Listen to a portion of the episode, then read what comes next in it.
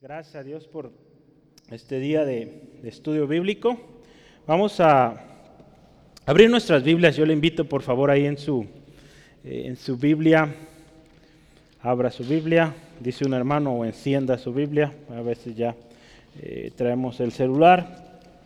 Eh, Primera de Corintios, capítulo 14. seguimos en este estudio de, les mencionaba la semana pasada será un estudio de tres partes. Eh, esta es la segunda de tres que estaremos considerando.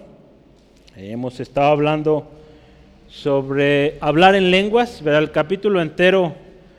Eh, si usted ve la mayoría de, Biblias tiene título el hablar en lenguas. Entonces, pues vamos a hablar en mucho en, mucha de mucho de nuestro contenido sobre las lenguas, pero la semana pasada aprovechamos y dimos una introducción y enfocamos el estudio en eh, la profecía. Hoy ya empezamos a un poco más enfocarnos en lo que es la, eh, eh, el hablar en lenguas.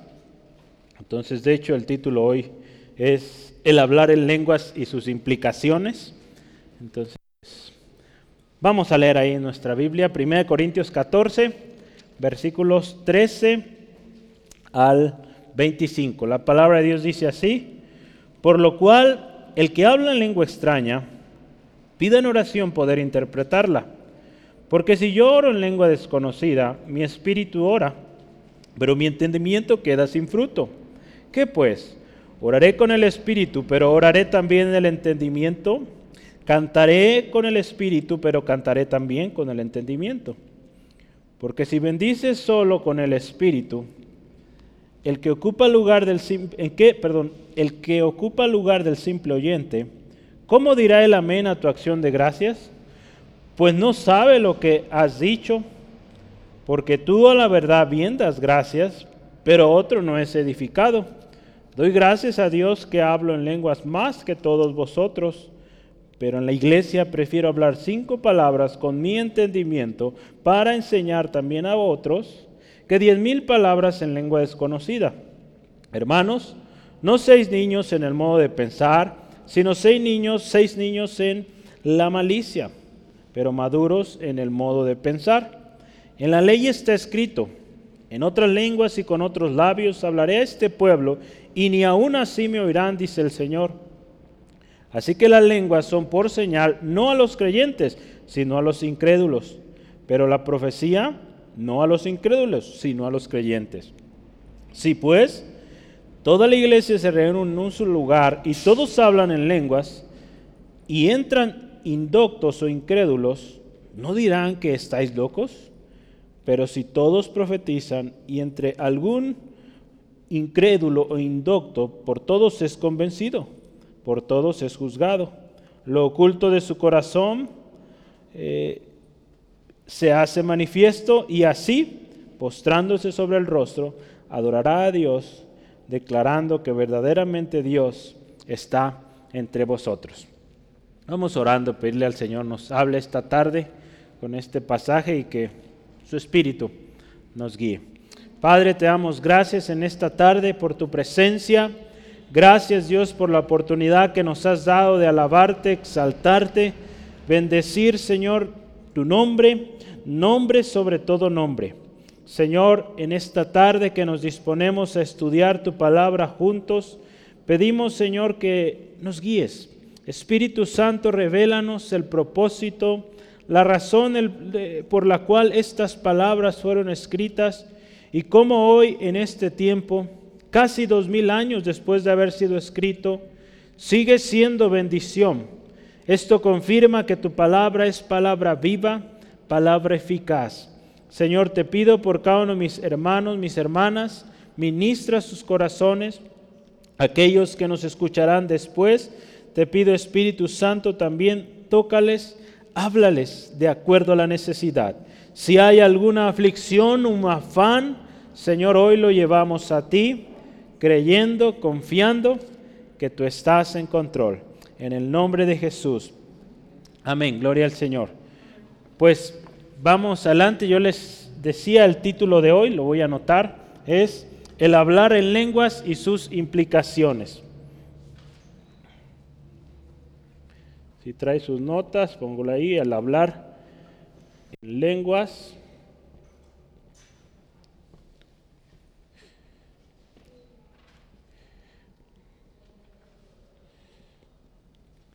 El texto base es Primera de Corintios, capítulo 14, versículos 13 al 25. Hemos estado hablando, acuérdense, del don de lenguas, el don de profecía. Eh, el don de profecía, veíamos muy interesante la semana pasada en qué consiste, cómo es el profeta, cómo es la profecía, cómo validar la profecía, cómo validar también al profeta. Aquel que dice ser profeta, pues también aprendimos y créame que es muy importante saber esto, porque hoy en día hay muchos hombres, mujeres, que se levantan diciendo ser profetas y no son. Al igual que en el tiempo de Jeremías, de Ezequiel, diferentes profetas de Dios, eh, cómo hubo juicio tremendo a todos aquellos que decían ser profetas y no eran, diciendo que Dios había dicho y no era cierto. El don de lenguas eh, es otro don también del Espíritu Santo, que al igual que el don de profecía, eh, va a edificar a la iglesia, al cuerpo de Cristo. Cuando va acompañado, acuérdense, hablamos, cuando va acompañado de la interpretación de, las lenguas, pues edifica a la iglesia. La semana pasada hablamos de cómo orar en lenguas, ¿verdad? quizá en, lo privado, pues es edificación a uno mismo. ¿verdad? Mismo lo leíamos en el mismo capítulo 14. Hoy vamos a tratar de ir un poquito más profundo sobre lo que es el don de lenguas. Entonces ponga mucha, mucha atención.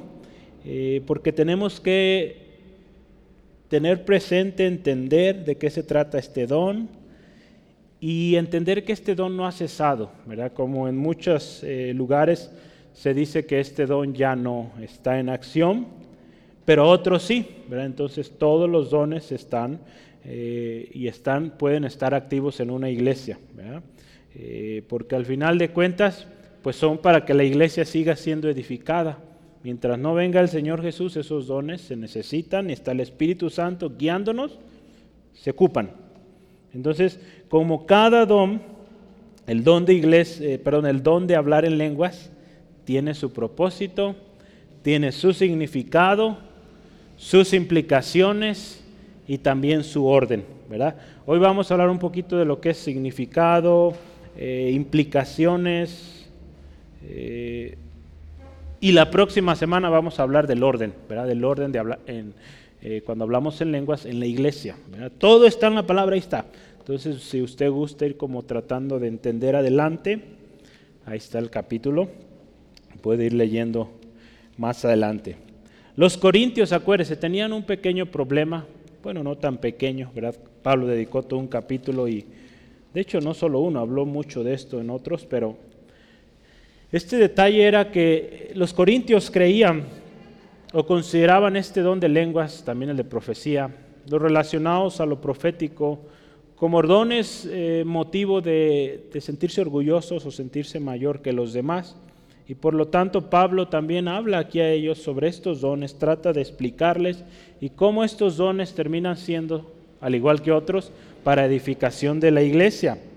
Y qué importante que eh, que nosotros también hoy en día entendamos cómo es este don, cómo se administra este don, ¿verdad? Y que al mismo tiempo también eh, en esta carta o en este capítulo en particular, hoy vamos a ver, Pablo hacía un llamado a la madurez, ¿verdad? Porque a veces con nuestras actitudes actuamos como niños, ¿verdad? Aquí los corintios en este, en este caso, pues estaban actuando como niños, ¿verdad? Queriendo a veces, ya ve un niño, a veces es un poco egoísta, o, queriendo presumir o sentirse más que sus demás compañeritos, pues estos hermanos también traían eso, ¿no? Había orgullo, había ciertas cosas que Pablo en su carta, guiado por el Espíritu Santo, trata de explicar y pues hoy pues también a nosotros nos sirve, ¿no? Eh, habla también y vamos a analizar cómo este don eh, debe ser manejado en la iglesia y ahí hace una mención de los indoctos y los incrédulos. ¿verdad? Un indocto es alguien que no sabe, que no sabe lo que está pasando, que no tiene contexto. Entonces, pues vamos a ver qué significa hablar eh, en lenguas cuando hay incrédulos, cuando hay gente que pues no sabe del tema, ¿verdad? Entonces, ¿qué debemos hacer?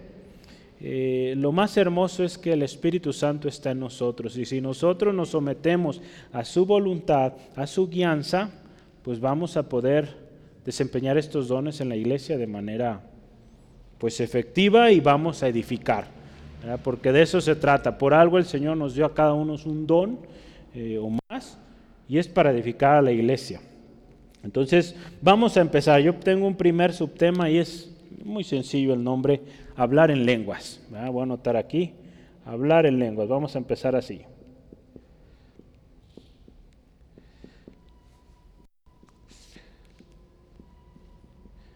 Vamos a ver los versículos 13 al 17. Hablar en lenguas, acuérdense, ya lo veíamos en el capítulo 12, versículo 10, es un don. Si ve ahí en el capítulo 12, dice ahí, versículo 10, a otro el hacer milagros, un don ahí, a otro profecía, uno más, a otro discernimiento de espíritu, a otro diversos géneros de lenguas, ahí está, y a otro interpretación de lenguas. Entonces es un don, un don dado por el Espíritu Santo, acuérdense, ya veíamos como Él quiso, eh, Dios lo ordenó. Entonces, algunos interpretan que el hablar en lenguas solo debe ser en privado. Y pues no es así, ¿verdad? Eh, al igual que los demás dones edifican a la iglesia. Entonces, si este don fuera solo en privado, pues, ¿dónde está la parte de que edifica la iglesia? Y Pablo no hubiera invertido un capítulo entero a hablar de eso. Entonces, cuando este don va acompañado de una interpretación o del don de interpretación de lenguas, pues va a causar esa edificación en la iglesia y que al final pues será también una palabra de Dios, palabra profética. Entonces, tenemos este don registrado en la Biblia, donde también fue manifestado eh, tanto dentro o habiendo creyentes y habiendo no creyentes. Y en cada caso vemos que el Espíritu Santo obraba y tenía un propósito. Entonces también a veces sucede esto, que se, dice que no puede haber donde lenguas eh, donde no hay creyentes. En la Biblia tenemos registros donde sí lo hubo y tenía un propósito, claro está. Pablo aquí nos va a hablar en el contexto, eh, en su mayoría, de la iglesia. Dentro de la iglesia, ¿verdad? Pues sí podemos decir, en su mayoría de los casos tendrá que haber gente creyente para que este don sea manifiesto.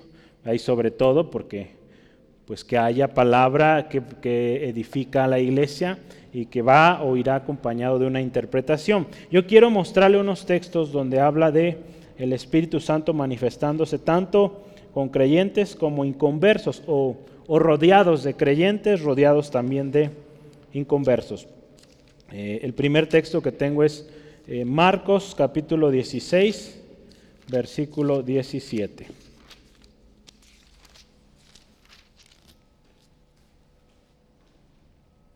Dice la palabra, y estas señales seguirán a los que creen en mi nombre echarán fuera demonios, hablarán nuevas lenguas.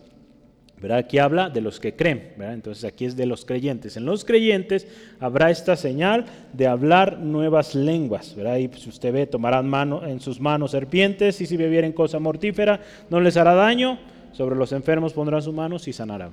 Aquí habla de los que creen. Entonces, vamos bien. ¿no? Los que creen, el Espíritu Santo, el don de lenguas, también sería impartido.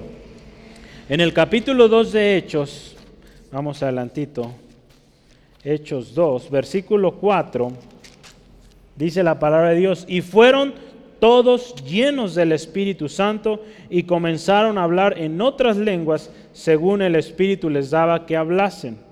Entonces también ahí en el día del Pentecostés eh, se derramó el Espíritu Santo y hablaron otras lenguas, nuevas lenguas. Entonces ahí estaban 120 reunidos, la Biblia nos dice.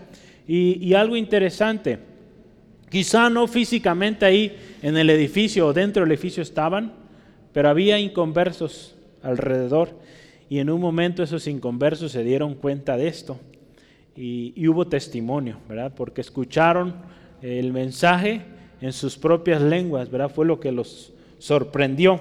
Entonces ahí ya había, digamos, presencia indirecta de no creyentes. En el capítulo 10, versículo 46 de Hechos, en la casa de, de Cornelio también, dice ahí la palabra Hechos 10, 46 porque los oían que hablaban en lenguas y que magnificaban a Dios. Aquí esta experiencia que le tocó vivir a Pedro y a otros fue el ver cómo el Espíritu Santo también se derramó en los gentiles, en gente que pues no era judía, que no era del pueblo escogido, pues a ellos también el Espíritu Santo repartió este don, ¿no? Entonces, fíjese, en varias ocasiones, en cada episodio que vimos ahorita, el Espíritu Santo se derramaba y con un propósito, siempre había un propósito. Aquí estamos hablando de conversión, ¿verdad? Para las personas que lo recibieron fue algo especial, pero también para los que vieron, en este caso los discípulos o, hermanos de Jerusalén, al ver esta, eh, este derramamiento sobre gentiles, pues vieron que efectivamente la palabra de Dios se cumplía para todos, ¿verdad? que no solo era para un grupo eh, selecto. Entonces, en nuestro texto de hoy, hablando del don de lenguas, el versículo 13 dice que si alguno ¿verdad? habla en lenguas, ve ahí en su, Biblia, vamos otra vez a 1 Corintios 14, que si alguno habla en lengua extraña, pida a Dios la interpretación a mí me gustó cómo dice la, Biblia o la versión internacional. Dice, ya ven, aquí dice pida, eh, como dice, pida en oración, ¿verdad? Pida en oración poder interpretarla. La nueva versión internacional dice ahí, pida a Dios o pida el don de interpretar lo que diga. En otras palabras, acuérdense, le mencionaba, eh, el don de lenguas cuando se manifiesta, digamos, en público, eh, pues tendría que venir acompañado de eh, interpretación, para que al final haya edificación. De otra manera, como lo leíamos y lo vamos a ver unos momentos, pues si hay gente inconversa o gente nueva también, pues va a causar confusión, les va a ser extraño aquello. Entonces, es por eso que Pablo dedicó un buen tiempo aquí y vamos a ver algunos consejos. Basado en lo que usted y yo hemos estudiado hasta hoy, hablar en lenguas tiene dos propósitos. ¿Cuáles son? Hablar en lenguas tiene dos propósitos. El primero está en el versículo 4. ¿Cuál es, Adi? Así es. El primer propósito de hablar en lenguas es edificarnos a nosotros mismos. Ahí lo dice la palabra en 1 Corintios 14, 4. El segundo propósito está ahí en el versículo 5 o el versículo 13. Liz, por favor.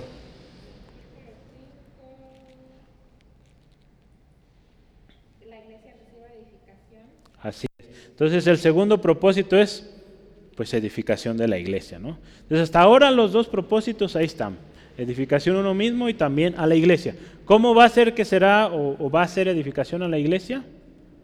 Cuando viene o cuando hay interpretación, ¿no? Cuando va acompañada de la interpretación. Entonces fíjese, este pasaje, el versículo 13, tiene una conexión muy especial con el anterior. Si usted se fija, dice ahí en el versículo 12, que procuremos abundar en los dones. Y dice ahí, para edificación de la iglesia. Ahí nos ayuda a confirmar esto. Este don también es para edificar y es bíblico como ahí dice. Y podremos orar, Señor, si estas lenguas que me has dado tienen un mensaje para la iglesia, danos la interpretación, ya sea que, que esta interpretación venga por, por la misma persona o por otro hermano que se levante y dé la palabra. Ya hemos eh, estado en situaciones donde a veces la misma persona comienza a hablar en lenguas y posteriormente da la, interpretación, o a veces sucede que eh, primero una persona habla en lenguas y después otra persona da la interpretación. ¿Cómo es? Es un don de Dios, es un don del Espíritu Santo. No es que ese hermano entiende lo que está hablando, no. El Espíritu Santo le da la revelación y esta persona da el mensaje. Es por eso que tenemos que eh, tener cuidado. Y créame, los principios que aprendimos la semana pasada sobre cómo probar el mensaje aplican igualmente al mensaje dado en una interpretación de lenguas. Entonces, si tiene sus notas ahí, pues ya sabe cómo validar ese mensaje, si es de Dios o no es de Dios. Porque hoy en día también hay mucho falso, la misma palabra nos dice, y aparentemente hablan en lenguas, y no es cierto. Están dando un mensaje que pues es, o es inventado o es hasta proveniente del enemigo, ¿no? para causar eh, confusión. Entonces, número uno, es bíblico hablar en lenguas y es bíblico pedir la interpretación de las mismas para edificación de la iglesia. Acuérdese, ese es el propósito de los dones. Los dones que Dios dio a la iglesia son para que la iglesia sea edificada. ¿sí? Entonces, así como usted y yo pedimos al Padre que nos llene de su espíritu, ¿verdad? Ahí en Lucas 11:13, ¿verdad? Ah, ahí está el contexto de que si nosotros siendo malos sabemos dar buenas dádivas, cuánto más nuestro Padre celestial, ¿verdad? Si le pedimos el Espíritu Santo, pues nos los va a dar. Entonces, así como Él nos da el Espíritu Santo, así como nos da un don, si es el don de lenguas, pues podemos decirle, Señor, pues también la interpretación de lenguas, ¿no? Entonces, es bíblico orar por la interpretación de las lenguas.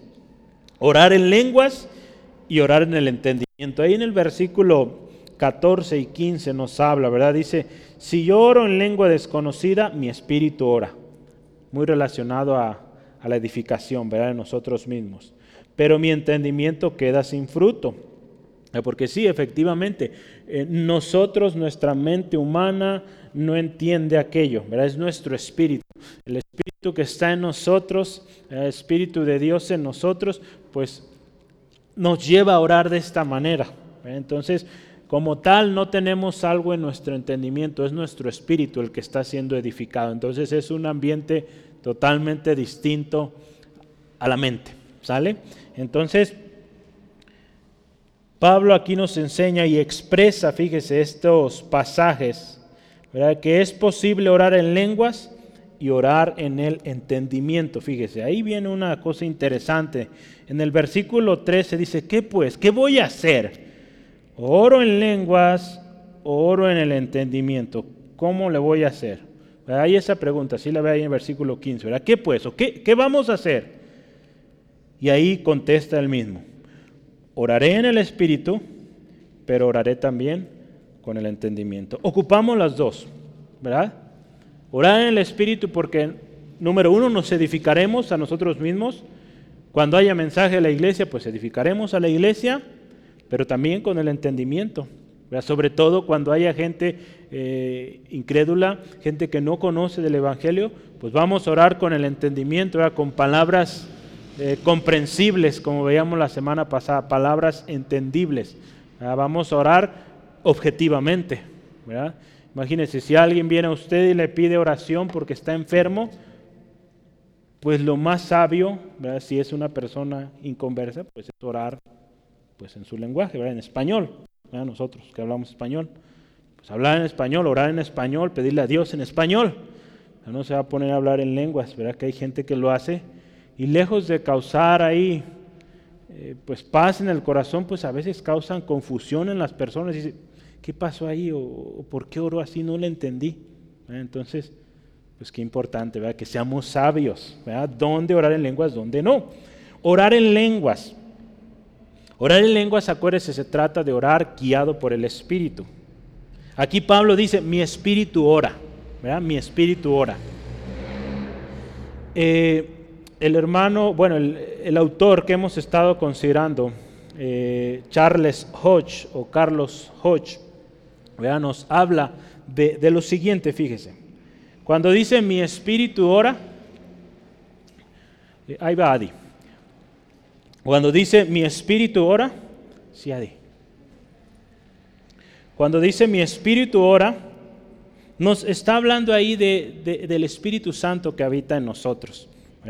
O, o, de alguna manera también podríamos decir mi don espiritual o mi espíritu como el órgano del Espíritu de Dios, donde el Espíritu Santo habita, o su don espiritual está siendo ejercitado. En otras palabras, cuando hablamos aquí que oramos en lenguas, es el Espíritu Santo en nosotros que está activo, está activo en nosotros y oramos en lenguas. Pero pues es claro que pues en este caso eh, los demás no están siendo beneficiados mientras no haya interpretación. Creo que estamos bien en ese aspecto, ¿todos bien? Que si usted ora en lenguas y no hay interpretación, pues es solo oración. Usted el Señor es algo eh, de edificación a sí mismo. Entonces eso tenemos que tener bien, bien clarito. ¿Sale? Para que cuando ore por alguien, pues sepa cómo va a orar. Entonces, y la otra parte dice, primero eso es orar en lenguas. Ya eh, quedamos más o menos claros. Orar en el entendimiento. Orar en el entendimiento, verá Pablo y dice, ¿qué voy a hacer? ¿Oro una u otra? Pues dice, las dos. Las dos son necesarias. Y dice, la parte de orar en entendimiento es orar, eh, pues vaya la redundancia, entendiendo o, con nuestro razonamiento entender lo que estamos haciendo. En otras palabras, orar con el propósito de que los demás escuchen y entiendan. Entiendan que estoy orando. Entonces, pero esto, fíjese, es algo importante.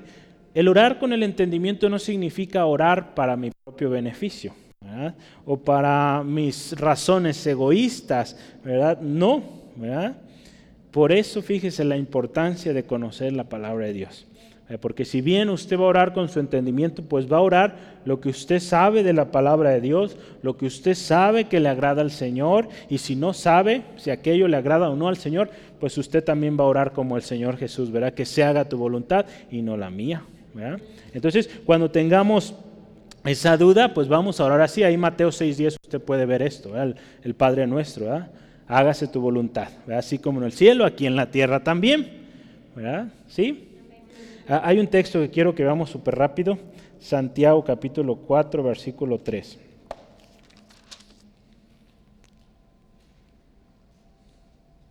Eh, este texto también es muy conocido y es así, fíjese, pedís y no recibís, porque pedís mal para gastar en vuestros deleites.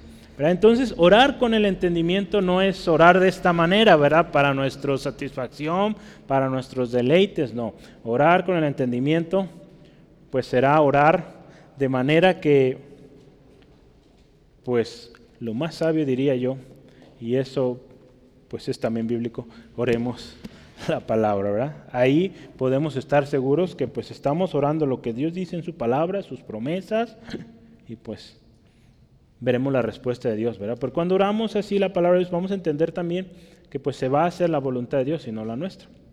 Entonces, pues también eso puede traer y debe traer paz a nuestro corazón. Entonces, le voy a leer este versículo, el versículo 15, en la nueva versión internacional. ¿Qué debo hacer entonces? Así lo pone en la nueva versión. Pues orar en el Espíritu, dice, pero también con el entendimiento. Cantar en el Espíritu, pero también con el entendimiento. Entonces, fíjese, también se puede cantar. Cuando habla ahí o utiliza la palabra cantar, nos habla también de lo que es elevar adoración a Dios. Entonces también puede haber adoración, exaltación a Dios en lenguas. ¿Sale? Entonces, qué, hermoso, ¿no? Y, es, y, es, algo que debemos practicar, ¿sale? Eh, sobre todo si usted está sirviendo en un ministerio, es vital, es necesario. Y si no lo ha recibido, pues ya sabe, eh, leíamos ahí en Lucas capítulo 11, versículo 13, pídale al Padre y Él se lo va a dar. ¿Sale? Entonces, gloria al Señor. Vamos bien. Importante entonces es pedir al Espíritu Santo nos revele cuando ese, ese hablar en lenguas o ese mensaje en lenguas es para la iglesia, pues que haya la interpretación y que pues el mensaje llegue, ¿verdad? Eh, Dios, acuérdese, es un Dios de orden. Y el Espíritu Santo también tiene orden y no se va a contradecir. Eso es muy importante y lo veíamos cuando hablamos de la profecía. Una profecía que viene de Dios no va a contradecir la palabra misma de Dios. Un mensaje en lenguas también, cuando sea interpretado, no va a contradecir lo que Dios ya dijo aquí en este libro. ¿sale? Y si lo contradice, pues no viene de Dios. No sé de dónde venga, pero no viene de Dios, no tenemos que aceptarlo. Bueno, vamos adelante. Versículo 16 y versículo 17. Ya casi acabamos este primer, primer punto. Dice, porque si bendices solo con el Espíritu, bendices o adoras, o, o utilizó ahí también cantas en el Espíritu, el que ocupa el lugar de oyente, ¿cómo va a decir amén? ¿Verdad? ¿Cómo va a decir amén? Y si usted dice amén, pues yo no sé a qué está diciendo amén, si ni siquiera entiende. Porque a veces pasa, hermanos, tenemos que tener cuidado a qué decimos también amén. Hay en algunas ocasiones, hermanos, he dicho, hermano, si sabes a lo que estás diciendo amén, pero no necesariamente mensajes en lenguas, ¿verdad? Pero a veces hay gente que ha venido aquí a la iglesia y dice saber de la palabra y a veces está diciendo una de inventos que... Y los hermanos, amén, amén. Para empezar, ni siquiera lo conoce o la conoce. ¿Cómo dice amén a lo que esta persona está diciendo? Entonces tengamos cuidado. Entonces, mucho menos, ¿verdad? cuando alguien está hablando en lenguas, nosotros no entendemos, porque no está hablando en nuestro idioma. Entonces, no se dice amén. ¿verdad? ¿Sí? Entonces, aquí habla en particular de, de, los oyentes, de los que están alrededor, ¿verdad? Si usted está elevando a Dios un cántico en lenguas, una adoración, una acción de gracias, que normalmente si usted empezó su tiempo de oración eh, y, está dando acción de gracia al Señor y empieza a hablar en lenguas, muy probable que esas lenguas sean de acción de gracia al Señor. Entonces, pero pues ¿cómo los demás van a entender? ¿Cómo van a decir amén? Pues no pueden. Ahí la palabra nos dice, ¿cómo va a decir amén? ¿verdad? O dice, ¿cómo dirá el amén a tu acción de gracia? ¿Saben qué es amén? Así sea, ¿verdad? Esa fue la palabra hoy distinta. Amén. Hoy no tengo palabra griega. La próxima semana sí le voy a traer varias. Hoy solo hebreo. Entonces, amén, ya sabe, así sea, es verdad, es cierto. ¿Cómo va a decir eso algo que no comprende? ¿Se acuerda del versículo 9? ¿Qué dice el versículo 9 de ahí de 1 Corintios 14? Dice, si por la lengua no dieres palabra bien comprensible, ¿Cómo se entenderá lo que decís?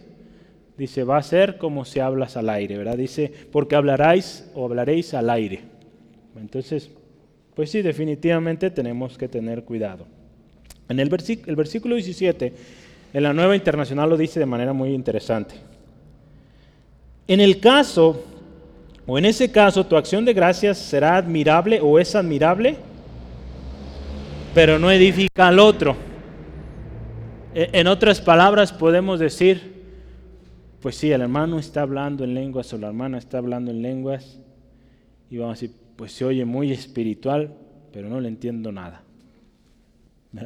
Entonces, pues tenemos que considerar esto y, y también, acuérdense, esto es de respeto, también tenemos que respetar y y también si, alguien lo está haciendo en su propia carne, porque muchas veces sucede eso, mucha gente dice hablar en lenguas y es su carne, sus emociones. Entonces también pues tenemos que tener cuidado y, pedir al Espíritu Santo nos, revele, ¿verdad? Yo, he orado así, ¿verdad? Señor, dame paz si esto viene de ti y si no, pues incomodidad, ¿verdad? Y si alguien está, por ejemplo, aquí en la iglesia orando en lenguas y no es de Dios, pues acercarnos, ¿verdad? Con amor, ¿verdad, hermano? Tranquilícese y, vamos orando. O en español, ¿sale? Y, porque pues a veces ¿verdad? La, emoción o lo que está pasando alrededor nos hace actuar a veces y hacer cosas que, que pues no. Entonces, ¿sí vamos bien? ¿Sí? Entonces, eh, y aquí fíjese la importancia de orar con el entendimiento. Cuando tenemos oyentes, sobre todo oyentes no cristianos, eh, pues tenemos que orar así, con el entendimiento. Conocer, ¿verdad? Por algo este texto que el Señor nos ha dado. Conocer bien la palabra de verdad. Y sobre todo, fíjese, siempre pedir la guianza del Espíritu Santo. Creo que este año hemos dicho esto, pues si no 100 veces, más de 100, no sé cuántas, pero hemos hablado mucho de esto. Todo el año, ser guiados por el Espíritu Santo. porque aun cuando estemos hablando en español, pues sí podemos ser guiados por el Espíritu. ¿no? Entonces es vital, es importante. Entonces eso es hablar en lenguas. ¿Vamos bien? Segundo punto, la enseñanza y el propósito de hablar en lenguas. Número dos, la enseñanza y el propósito de hablar en lenguas.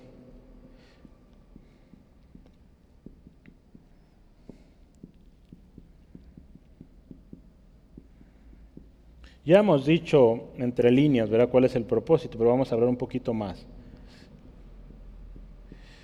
Vamos a considerar los versículos 18 al 22.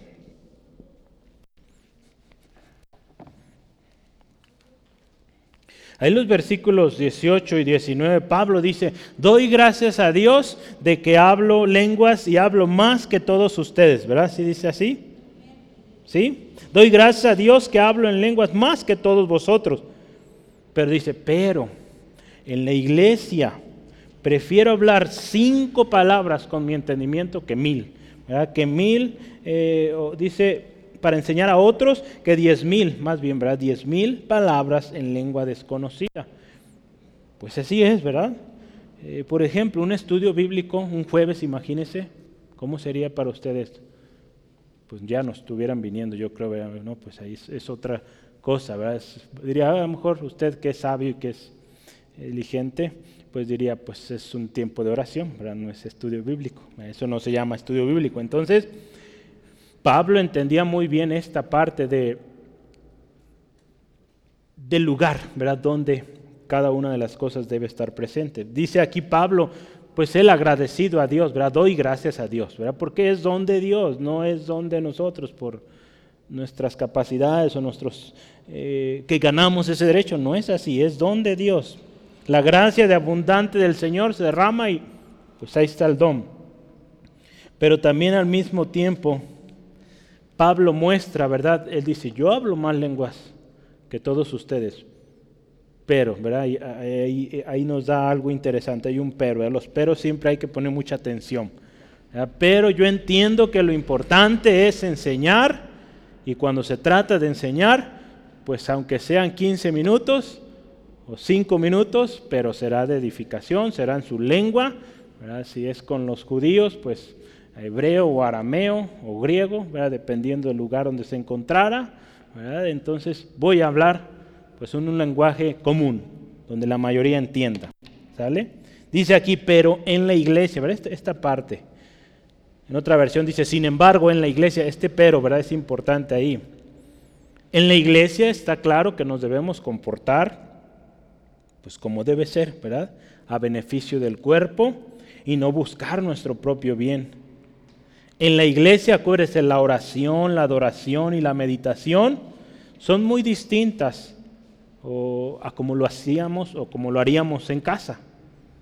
Por ejemplo, si yo le pregunto cómo ora en su casa, algunos me dirán, pues de pie, verá caminando en mi cuarto, alrededor de la cama, estoy orando. Otros me dirán, me hinco ahí a un lado de mi cama. Cada quien tenemos diferentes maneras de orar, pero aquí en la iglesia, pues hay un tiempo de oración, hay un tiempo de adoración, hay un tiempo de meditación de la palabra, ¿verdad? Entonces, son muy distintas las maneras. Por eso Pablo dice, cuando yo estoy en la iglesia, va a ser así, ¿sale? Aunque sea cortito, eh, pero efectivo y que sea enseñanza. Entonces, gloria a Dios. Eh, en la iglesia, acuérdense, entonces buscamos orar, orar y aún meditar la palabra pues juntos. Por lo tanto, fíjese, todo lo que hacemos pues somos partícipes, ¿verdad? sea orando, poniendo atención, con el propósito de ser edificados. Entonces Pablo dice, prefiero, dice, cinco palabras con mi entendimiento. A la nueva versión internacional dice cinco palabras o, palabra comprensible. Entonces dice aquí, Pablo prefiere un mensaje corto, pero en palabra que se entienda, que un mensaje quizá largo, pero en lengua desconocida. Pablo aquí entonces nos enseña, ¿verdad? Y por eso este título, la enseñanza, que es importante cuando se trata de enseñar, pues si no esta carta, pues hubiera sido muy distinta. Pablo prefiere esto y nos enseña. Hay un ejemplo en la Biblia que cuando yo estaba meditando este y me llamaba mucho la atención, discípulos también de Pablo entendían el propósito de la enseñanza y que cuando enseñemos seamos claros, ¿verdad? Eh, yo creo que por eso a veces yo repito mucho, ¿verdad? Para que quede más claro. Trato de verlo como algo bueno. Hechos 18. Hay una historia en Hechos 18 del versículos 24 al 28. Quisiera que lo leamos. Eh, tenemos tiempo, todavía vamos bien. Es la historia de Priscila, Aquila y un hermano llamado Apolos. Eh, estos hombres, Priscila Aquila, bueno, es un matrimonio. Eh, es algo interesante, hombre-mujer, claro. Eh, este matrimonio, enseñados también por Pablo, entendían la importancia de la enseñanza y cómo esto era vital y ayudaba a aquellos que estaban comenzando en el ministerio. Y aquí Apolo recibió esta bendición. Versículos 24 al 28. Vamos a leer esta historia. Llegó entonces a Éfeso un judío llamado Apolos, natural de Alejandría, varón, dice, elocuente, poderoso en las escrituras, fíjese, gloria a Dios. Este había sido instruido en el camino del Señor y siendo de espíritu fervoroso, hablaba y enseñaba diligentemente lo concerniente al Señor, aunque solamente conocía el bautismo de Juan. Y comenzó a hablar con el denuedo en la sinagoga, pero cuando lo oyeron Priscila y Aquila, lo tomaron aparte y le expusieron más exactamente el camino de Dios. Y queriendo él pasar a Calla, los hermanos le animaron y escribieron a los discípulos que le recibiesen, y llegado él allá, fue de gran provecho a los que por la gracia habían creído, porque con gran vehemencia refutaba públicamente a los judíos, demostrando por las escrituras que Jesús era el Cristo. Fíjese qué hermoso. Cuando nosotros nos enfocamos en una enseñanza clara, en un mensaje, aunque sea a veces corto, pero claro, pues fíjese el fruto tan especial, ¿verdad? Este hombre, lejos de que Aquila, Priscila y Aquila, no, este trae otro mensaje, no, ellos vieron que efectivamente había un corazón de escudriñar la palabra, de entenderla, pues ellos dijeron, vamos a explicarle bien y después fíjese cómo aún lo recomendaron y pues de mucha bendición. Vea, los mismos corintios tenían fruto de, este hombre, ¿se acuerdan? Cuando decían que yo soy de Apolos. Entonces, Apolos también llegó con los corintios. Entonces, la enseñanza es algo muy importante. Y, y, también ahí tenemos que entender cuándo sí hablar en lenguas, cuándo no. Normalmente cuando es un estudio, pues no será en lenguas. Quizá, ¿verdad? Si después del, estudio bíblico tomamos un tiempo para orar, ¿verdad? Y Dios da un mensaje a ese grupo de estudio y es a través de las lenguas, pues gloria al Señor, Dios va a traer la interpretación y pues serán edificados, ¿no? De manera espiritual también, hablando a través de este don. Pablo, fíjese aquí a esta iglesia, como hemos visto a lo largo de este, de este libro, tenía muchos detalles, como nosotros también los tenemos. ¿verdad? Todos tenemos áreas donde Dios está trabajando. Y esta iglesia de la misma manera. Y fíjese cómo les dice, hermanos. ¿verdad? Qué bueno que empieza hermanos, ¿verdad? Hermanos. No seáis niños en su modo de pensar, sino sed niños en la malicia, pero maduros en el modo de pensar. Pablo aquí los llama, a ver, vamos madurando, hermanos. ¿verdad? La manera en cómo los corintios estaban actuando con respecto a este don, pues era un tanto infantil, ¿verdad? Porque de alguna manera buscaban lucirse o quererse hacer notar y al hacer eso, pues despreciaban a los demás, ¿verdad? Entonces, si usted se fija, los niños, ¿verdad? yo a veces veo o los trato de escuchar, a veces que no me vean, ¿verdad? porque si ya me ven ya se, callan y ya, o hacen o se van. ¿verdad? Entonces, pero a veces que alcanzo a ir, pues son muy presumidos. y, ellos no se dan cuenta, digo, en su niñez ellos están contentos por aquello, quizá un regalo o una experiencia que vivieron, y pues están compartiéndolo aquí y allá, ¿no? Y, los hermanos en Corinto quizá había ese gozo, pero con esta actitud estaban lastimando a otros, estaban mostrando orgullo y de repente había ahí eh, conflictos. Entonces fíjese, le voy a leer lo siguiente. Pablo pasa a tratar otro aspecto del tema, el efecto del don de lenguas que tiene entre los no creyentes. Con respecto a este asunto, los corintios habían mostrado poca madurez espiritual. Está bien que seamos inocentes como niños en cuanto al pecado, pero debemos conducirnos como adultos en nuestro modo de pensar. Se hizo un comentario de una Biblia de estudio. Entonces, sí, ¿verdad? Cuando se trata de, del pecado, sí, debemos de actuar de manera pues inocente, ¿verdad? No, no, pues vivir como el mundo, ¿verdad?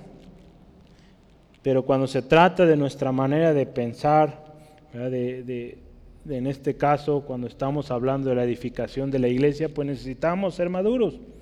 Pablo dedica un tiempo aquí para explicar el hecho de la madurez que tenemos que tener cuando usamos este don. ¿verdad? Todo este capítulo habla de esto, ¿verdad? De cómo él dice, hermanos, necesitamos madurar, necesitan madurar de tal manera que ustedes entiendan cuándo vamos a usar las lenguas, cuáles son sus implicaciones de usarlas en público, usarlos en lo privado, cuál es eh, el propósito de las lenguas, ¿verdad? porque la iglesia eh, pues, será edificada si nosotros lo hacemos de manera, eh, de manera correcta. ¿no? Entonces, cuando estamos con gente no creyente, pues hablaremos de manera, eh, con lenguaje entendible, ¿verdad? De repente se me iba la palabra, pero entendible. Entonces, sí, eh, si vamos bien, vamos aquí un llamado a la madurez. Fue, hizo como un tipo paréntesis ahí, si usted se fija, hay un punto antes de este, del, del versículo 20, y hay un, este, ¿cómo le llaman? Identación ahí, porque está iniciando una nueva idea, un nuevo párrafo, podríamos decir. Es importante que también considere los, signos de puntuación, los espacios, porque nos ayuda a decir, ok, aquí se acabó una idea, empieza otra. ¿sale? Entonces ahí él está empezando otra y nos va a introducir a que las lenguas son como señal. Fíjese, este tema está bien interesante. El versículo 21 dice, en la ley está escrito, en otras lenguas y con otros labios hablaré a este pueblo, ni aún así me oirán, dice el Señor. Y el versículo 22, así que las lenguas son por señal no a los creyentes, sino a los incrédulos. Pero la profecía no a los incrédulos, sino a los creyentes. Pablo, fíjese, aquí hace mención de cómo Dios utilizó la lengua extraña para reprender a su pueblo. Lenguas que su pueblo no hablaba, Dios las usó para mostrar al pueblo de Israel su rebeldía. Les hizo ver su pecado. Este texto tiene un un símil o un relacionado en Isaías 28. Isaías 28, si me acompaña, versículos 11 al 13. Dice así la palabra del Señor, fíjese. Porque en lengua, en lengua de tartamudos y en extraña lengua hablaré a este pueblo, a los cuales Él dijo, este es el reposo, dar reposo al cansado, y este es el refrigerio, mas no quisieron oír. La palabra pues de Jehová les será mandamiento tras mandamiento, mandato sobre mandato, renglón tras renglón, línea sobre línea y poquito allí, otro poquito allá, hasta que vayan y caigan de espaldas y sean quebrantados, enlazados y presos. A ver si no alcanzó a notar es Isaías 28, 11 al 13. En este pasaje Dios usó. Lenguas extrañas o el hecho de que ellos estaban en otros lugares, pues Dios también usó esas lenguas extrañas para, de alguna manera, eh, pues no cómoda para ellos, ¿verdad? Hubo lazo, hubo castigo, hubo golpes, presos, ¿verdad? Tremendo. Dios les hizo ver, pues, su maldad. Entonces las lenguas son como señal. Esta parte se va a poner buena y yo quiero que ponga mucha atención, ¿verdad? Porque este versículo 22, vea lo que dice, así que las lenguas son por señal, ¿verdad? Así empieza. Léalo por favor conmigo, versículo 22. El 21 estaba entendible, pudimos llegar a una conclusión, pero vamos a ver el 22. Dice, así que las lenguas son por señal, no a los creyentes, sino a los incrédulos. Pero la profecía, no a los incrédulos, sino a los creyentes. ¿Cómo ve? ¿Le entendió?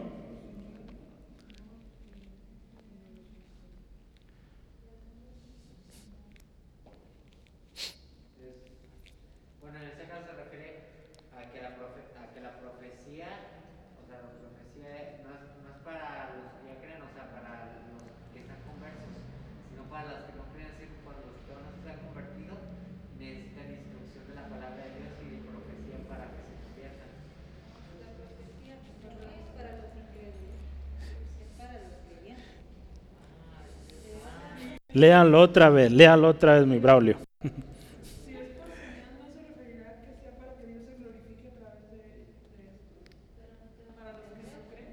Pero no te van a entender. Vamos a, a considerarlo. Es un tema difícil, no se preocupe. ¿verdad? Gente, teólogos a lo largo de la historia han batallado, seguimos batallando con esto usted y yo lo estamos hoy viendo y pues sí, no es eh, de fácil interpretación, pero aquí el autor me gustó porque este autor a veces explica las diferentes interpretaciones y basado en el contexto, basado en el mensaje que trae el libro, el tipo de gente al que iba este mensaje, da un poquito más luz y nos ayuda a entender pues cuál es el significado más más acertado, ¿no? Entonces vamos a ver, una primera, una primera interpretación de este texto es, esa palabra que dice señal, ¿verdad? Usted ve señal, la toman como marca o prueba. Usted va a escuchar, son cuatro las que voy a explicar. Esta primera es, en lugar de seña o en señal, va a utilizarlo como una marca o una prueba. ¿Cómo es esto? En otras palabras, este texto diría así, fíjese, las lenguas son una prueba de que aquellos entre, entre quienes se usan no son creyentes, sino incrédulos. Y profetizar es una prueba, también lo utiliza ahí, de que son creyentes y no incrédulos. Entonces aquí esta primera interpretación lo toma de que esta señal, el hablar en lenguas, pues es como una prueba o una marca, algo que muestra que aquel que escucha las lenguas pues es incrédulo. Si no entiende es porque es incrédulo. A veces en otras palabras. ¿Sí? Esa es una interpretación. No le digo que es la correcta. Usted y yo vamos a ir una por una. ¿Sale? Y la parte de profetizar dice que es para los creyentes, ¿verdad? Como nuestro texto lo dice. Y pues es para probar que los que reciben la profecía pues son creyentes. Pero aquí hay un conflicto. La profecía también llegó a gente inconversa. ¿Se acuerda de Nínive? Hablábamos al principio, las lenguas no se derramaron sobre gente inconversa, pero sí había gente inconversa alrededor, ¿verdad? En el día del Pentecostés, que escucharon las lenguas. Y, qué tremendo, ¿verdad? Al final, como Pedro se levanta y da un discurso y miles de almas vinieron a Cristo. Entonces, esta, esta definición tiene sus, sus puntos fuertes, sus puntos débiles.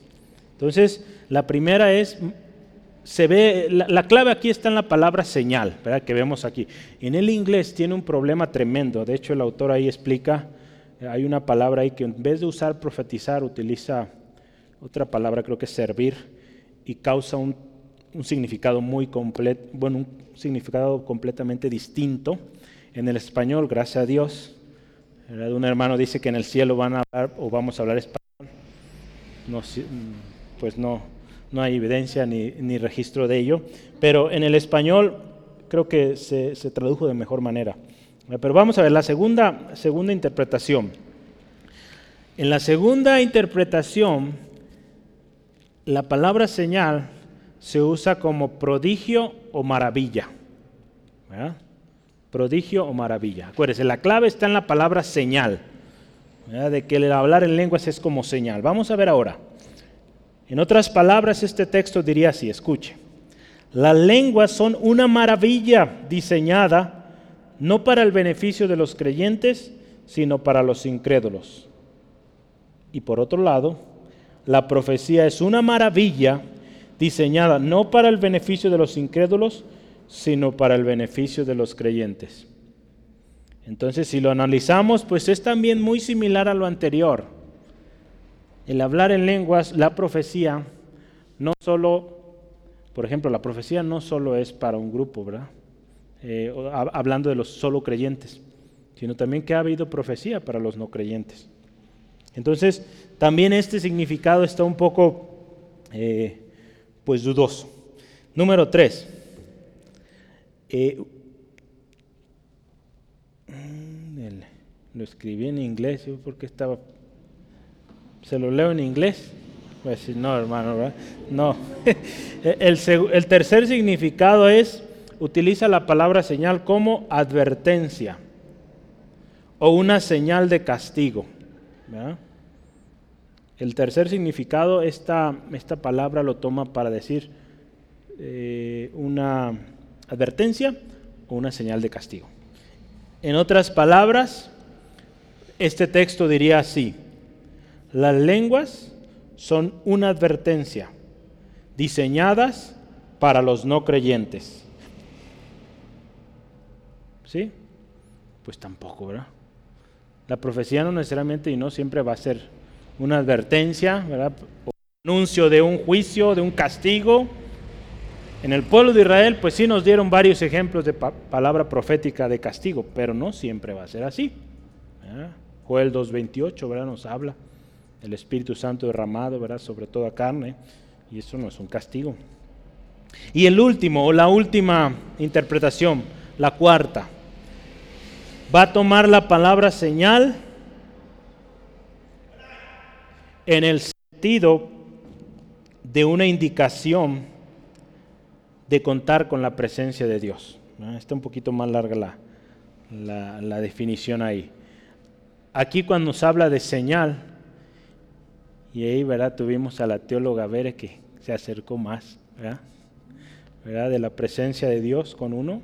Eh, esta señal, esta palabra señal, eh, utiliza o se utiliza en el sentido de que representa el hecho de que Dios está con alguien, de que la presencia de Dios está con alguien.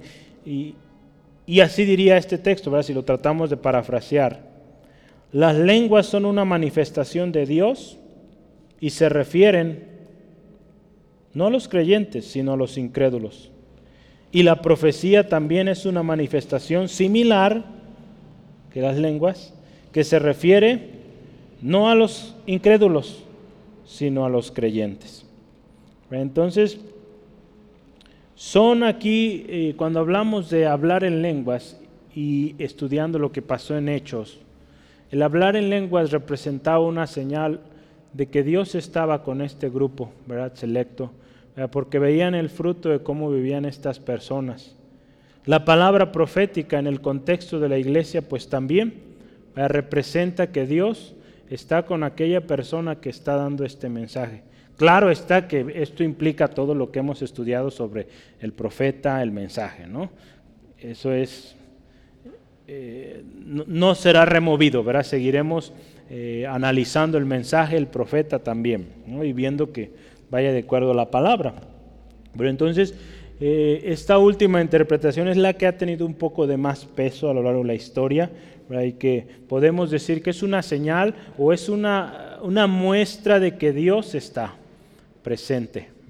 Y los, tanto los incrédulos como los eh, creyentes van a ver evidencia de que Dios está con aquella persona. ¿sale? Entonces, pues hay mucho todavía más que aprender en este pasaje. Se lo dejo ahí, las cuatro definiciones, léalas, lea el texto, pida al Señor nos siga enseñando a través de este pasaje. ¿Sí? ¿Vamos bien? ¿Sí? ¿No se revolvió más? si no, nos regresamos, volvemos a empezar. Estamos temprano. No, no se crea. Vamos bien, ya, ya es el último tema. Hablar en lenguas en la iglesia. Este último será como una especie de introducción para nuestra siguiente eh, semana, la siguiente semana de estudio bíblico. Hablar en lenguas en la iglesia.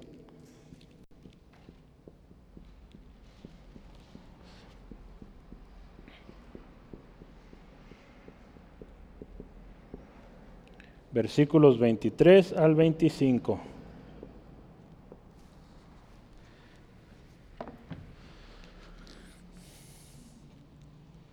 Es una breve introducción a lo que vamos a ver la próxima semana. Vamos a estudiar del versículo 26 al 40.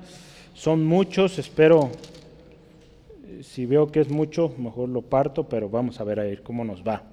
Será tema de la próxima semana, no hoy. En el versículo 23, ¿de qué nos habla? Fíjese, lea ahí, dice, sí pues, sí pues, toda la iglesia se reúne en un solo lugar y todos hablan en lenguas y entran indoctos e incrédulos, ¿no dirán que estáis locos? El hablar cuando estamos con gente indocta o, que no conoce, o gente que no cree también, los incrédulos, va a representar, yo puse aquí dos cosas, pero pueden ser más, ¿verdad? pero puede representar burla, están locos, ¿qué pasa ahí? Morbo también, vea gente que escuche. ¿Qué pasa ahí, verdad? como somos los mexicanos, nos encanta. Antes de ir a ayudar, primero tomamos foto. Entonces, la gente que está a nuestro alrededor, pues, pues va a tener esa reacción, ¿no? Cuando estamos entre gente que no cree, y sobre todo hoy que hay mucho escepticismo, pues será difícil, ¿no? y tenemos que tener cuidado. Eh, hay un texto que yo quiero que veamos, Hechos 2, rápidamente, Hechos 2, 12 al 13. ¿Qué sucedió cuando empezaron a hablar en lenguas ahí en el día del Pentecostés? Hechos 2, 12 al 13 dice, y estaban todos, fíjese, atónitos, sorprendidos, perplejos, diciéndose unos a otros, ¿qué quiere decir esto? Unos sorprendidos, asustados, ¿qué pasa? Pero otros dice ahí, burlándose están llenos de mosto. En otras palabras, están borrachos. Entonces, fíjese, ¿qué, causa el hablar en lenguas en un ambiente donde pues hay gente que no cree, gente que no sabe nada de la palabra, pues, pues burla, morbo y toda cosa que pues para nada sirve, para nada edifica. En el versículo 40 nos dice que y así termina el texto. Hágase todo decentemente y en orden, ¿verdad? Hablamos de que el Espíritu Santo es, de orden. Y aquí nos indica, ¿verdad?, que también tenemos que tener diligencia cuando manifestamos los dones. Acuérdense que el Espíritu Santo no avergüenza. Nosotros sí. Si nosotros actuamos en nuestra carne, sí podemos ser avergonzados, pero el Espíritu Santo no avergüenza. Entonces por eso tenemos que dejar, perdón, tener cuidado y no dar lugar ¿verdad? a nuestra carne, a nuestras emociones, a nuestro orgullo, de que para que digan que soy muy espiritual voy a hablar en lenguas. No, no, de eso no se trata. Tenemos que ser sabios y prudentes en nuestro testimonio hacia los de afuera. Eh, un ejemplo que yo quisiera darle. Eh, hoy en día digo yo, en, el área donde yo me desenvuelvo, y pues en todos lados ya ahorita vemos gente así, pero pues hay mucha gente pues que se ha alejado de Dios, de la palabra, y pues se han enfocado. Yo de hecho tuve compañeros que fueron, dicen pues ser que fueron cristianos en su juventud, y ya no lo son.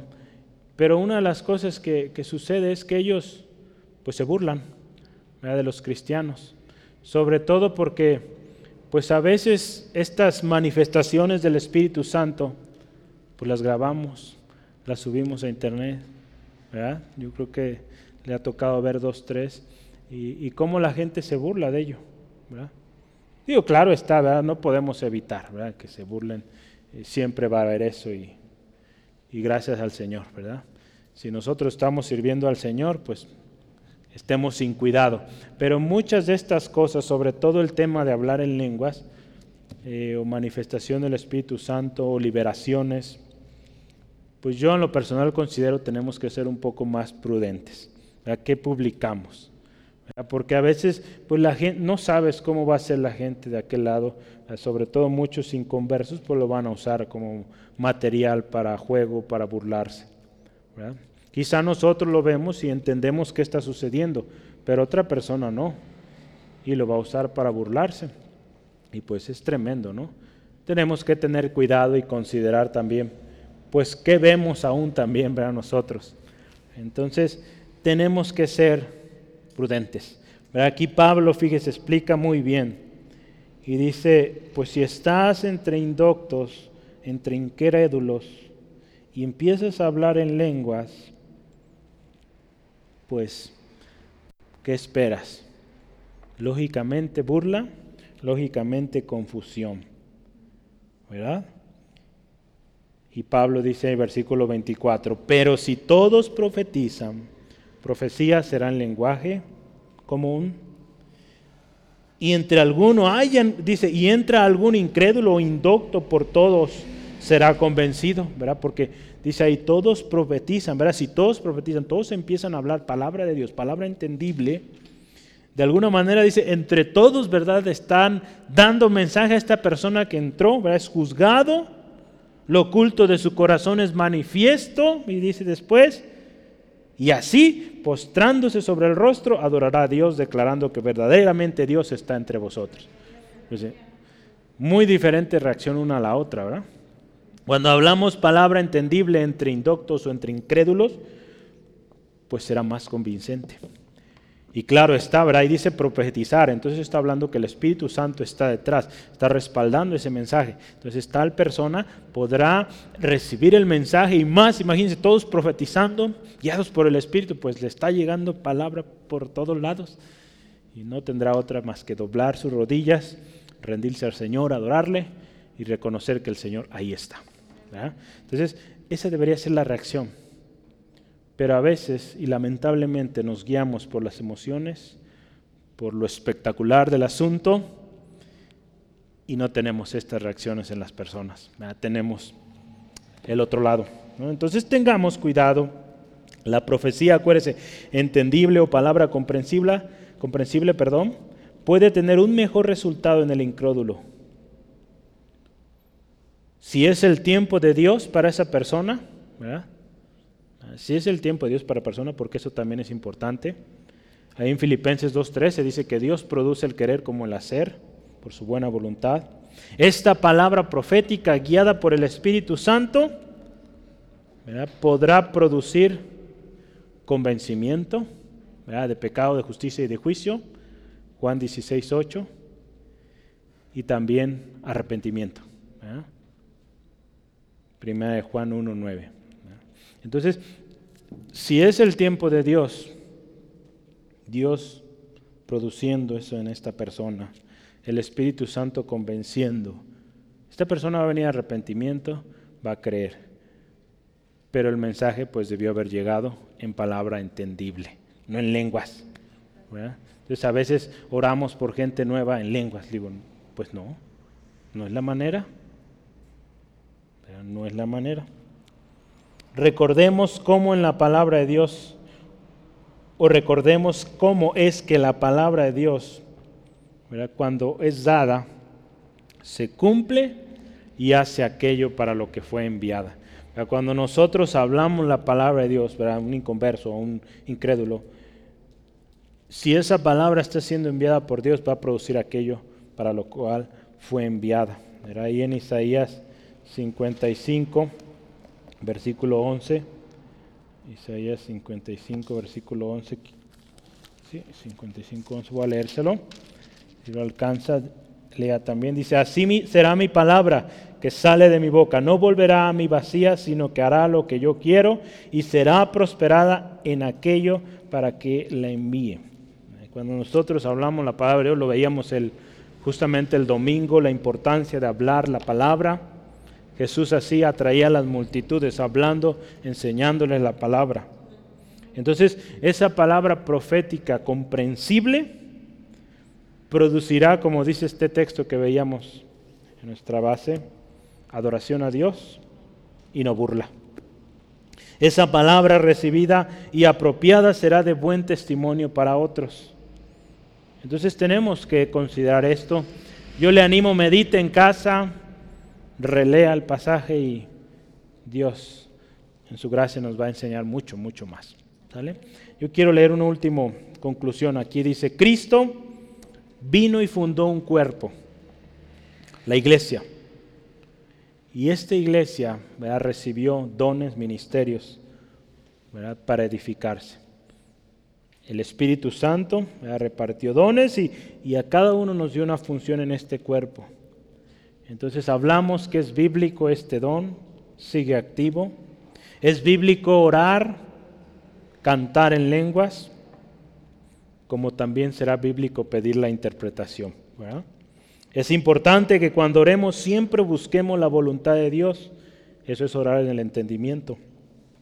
Conociendo la palabra de Dios, sabremos cómo orar correctamente. Hoy mucha gente, usted los escucha orar y dice, ¿de dónde saca tantas palabras o pues de aquí y allá? A veces nos gusta mejor oír eh, reflexiones, oír eh, porciones, audios y no ir a la fuente. No dudo que esas eh, palabras pues vienen de un corazón que ha sido bendecido, pero usted y yo necesitamos ir a la fuente, a la fuente de esa bendición, porque si no vamos ahí, pues nos vamos a estar llenando de pedacitos de aquí y de allá. Y quién sabe si de repente nos dan un texto, no de la Biblia, de un libro inventado y, y lo vamos a citar como Biblia, ¿no? Pues, por eso necesitamos conocerlo, ¿verdad? Las enseñanzas o la enseñanza de la iglesia precede nuestros propios deseos o intereses personales. Cuando buscamos elevar acción de gracias en culto público en una reunión, la mejor manera será en español, bueno, nosotros en México, ¿verdad? O en un lenguaje común, entendible para la gente que está ahí. Si un día el Señor le lleva a Nepal, pues va a hablar en nepalís, ¿verdad? Pues ahí va a tener que hablar en ese lenguaje, donde Dios le lleve. Entonces hablará en su lenguaje. Necesitamos ir, acuérdese, adelante a la madurez y hacer las cosas en orden, porque Dios es un Dios de orden. El hablar en lenguas, acuérdese, y la profecía son una señal de la presencia de Dios en nosotros y de que tenemos el Espíritu Santo y que también estamos siendo usados por Él. Entonces fíjese, cuando hablamos en lenguas en la iglesia, veamos que esto edifique. Y si hay incrédulos o indoctos, gente que no conoce, pues seamos sabios, seamos prudentes. Si usted le toca traer la cámara ese día, pues en ese momento no se graba. Entonces, eh, sobre todo ahora que estamos con los en vivos y todos esos asuntos, ¿no? Entonces, gloria a Dios, el Espíritu Santo siempre nos va a guiar. Si nos sometemos a su voluntad, somos, eh, pues ahora sí que atentos y, y diligentes, discernimos pues créame que Dios nos va a ayudar y, no vamos a ser confundidos y pues vamos a hacer edificación para la iglesia. ¿sí? ¿Por qué no ojitos, por favor, donde está? Y vamos orando. Vamos dándole gracias al Señor por su palabra hoy en esta tarde. Señor, gracias por la oportunidad que nos das de escudriñar juntos tu palabra. Palabra que por tu gracia divina, pues hoy también la tenemos en nuestra propia lengua, en español. Gracias Dios por esa palabra que podemos comprender. Señor, aún esos textos que a veces son un poco complicados, pues tenemos al Espíritu Santo que nos guía, nos ministra y nos enseña cuál fue el propósito de aquel mensaje. Damos gracias Dios por este don de lenguas, de hablar en lenguas que hoy hemos escudriñado. Señor, damos gracias porque siendo parte del cuerpo de Cristo tenemos un don quizá más de un don. Señor, y queremos usarlo para bendecir a la iglesia, para bendecir al cuerpo. Señor, ayúdanos a manifestar o administrar estos dones que nos has dado de manera sabia de manera responsable, de manera que tu iglesia sea edificada y que si hay alguien que no conoce o que no cree tu palabra, Señor, que a través de nuestro don, de nuestro ministerio, administrado de manera sabia, estas personas puedan venir a ti, Jesús. Puedan venir, Señor, al arrepentimiento. Puedan tornar su actitud de irreverencia, quizá de incredulidad, en adoración porque hubo una palabra entendible, una palabra corta pero directa, guiada por tu espíritu que llegó a lo más profundo del corazón y transformó, quebró aquellos conceptos, aquellas cosas, Dios, que estaban erróneas. Señor, ayúdanos a siempre ser guiados por tu espíritu. Señor, y que cuando haya un mensaje en lenguas y venga la interpretación, seamos diligentes, conozcamos tu palabra y sepamos si ese mensaje viene de ti o no. Y si vino de ti, Dios, ayúdanos a ser obedientes, no ignorarlo, porque tú habrás hablado. Señor, gracias. Señor, pedimos la manifestación de los dones, de los ministerios en esta iglesia, centro de fe angulo, Señor. Queremos ser una iglesia llena de tu Espíritu Santo que se mueve en los dones, Señor, y que se edifica y sigue edificando al cuerpo de Cristo, no solo aquí local, sino de manera, Señor, universal. Señor, porque tú nos llamaste como iglesia y vienes por una iglesia. Señor, gracias por mi hermano, mi hermana que hoy vino. Señor, te pido, Señor, si hay algún corazón aquí triste, afligido, que necesita hoy de ti, Jesús, pedimos, toca este corazón. Señor, tú eres la respuesta. Solo tú tienes palabras de vida eterna, Jesús. Señor, gracias porque hoy tú hablaste. Señor, y gracias porque el mensaje también entendible es de que en ti, Jesús, hay perdón de pecados. En Jesús hay un rescate de ese juicio que merecemos por haber fallado. Señor, gracias porque tú traes este corazón a ti, Señor, y reconocemos que tú restauras y que tu sangre preciosa limpia de todo pecado. Te damos gloria y alabanza. Bendice, Padre, a mi hermano, mi hermana que va a casa, protégele, líbrale de todo percance y tu bendición sea con cada uno. Gracias, Dios por lo que harás este fin de semana. Sea tu nombre exaltado en el nombre de Jesús. Amén. Gloria a Dios.